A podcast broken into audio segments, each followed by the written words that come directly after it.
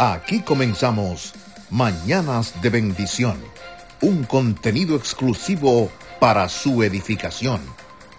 Tenemos algo en común, un mismo sentir. Shalom, ¿qué tal mi gente hermosa? Bendiciones, ¿cómo amaneció usted? ¿Cómo se siente al saber que nuestro Padre Celestial, nuestro Abacadosh, le ha regalado una página en blanco para que escriba una nueva historia? ¿Ya dio gracias por la vida? Si no lo ha hecho, hágalo conmigo. Te agradezco, oh Rey viviente y eterno, porque me has devuelto mi alma con misericordia. Inmensa es tu fidelidad. Y así que ahora prepárese porque Elohim Yahweh Dios va a ministrar su vida. ¿Qué haces aquí? Sal de tu cueva. No es lugar para ti. Posiblemente esas hayan sido las palabras de Dios para Elías, quien se encontraba escondido en una cueva después de haber sido amenazado a muerte por Jezabel. ¿Qué harías tú si recibes una amenaza como esa? A veces no esperamos tanta maldad de las personas, pero cuando llega un momento crudo en nuestras vidas, no sabemos cómo reaccionar y lo único que hacemos es escondernos en nuestra soledad. Eso fue lo que le pasó a Elías. Estaba asustado, estaba angustiado, demasiado hasta el punto de decir, lo único que quiero es morirme. Te pregunto en esta mañana, ¿a qué le temes? Quizá te has sentido amenazado por las circunstancias que te ha tocado enfrentar en estos tiempos, lo cual te ha llevado a construir tu propio plan sin tomar en cuenta el de Elohim Yahweh, el de Dios. Pero no todo está perdido, querido amigo, porque así como Elohim Yahweh, Dios, tuvo cuidado de Elías, dándole descanso y alimento para reponerse, también lo quiere hacer contigo.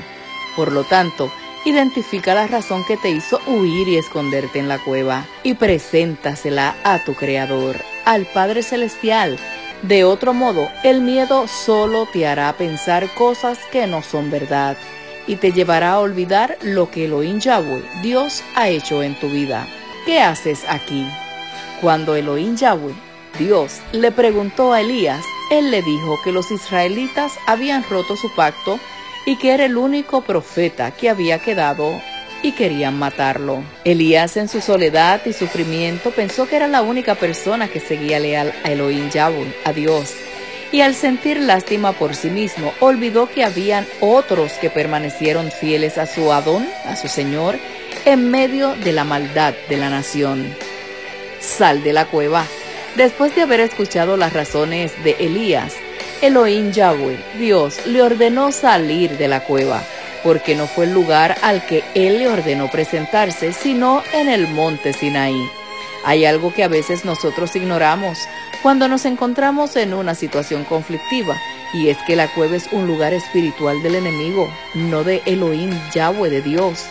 Si hoy te encuentras en la cueva tratando de huir de las circunstancias, te animo a salir de ella, porque lo único que hará en ti es aislarte de los demás y no te permite ver lo que Elohim Yahweh, Dios, te ha llamado a hacer.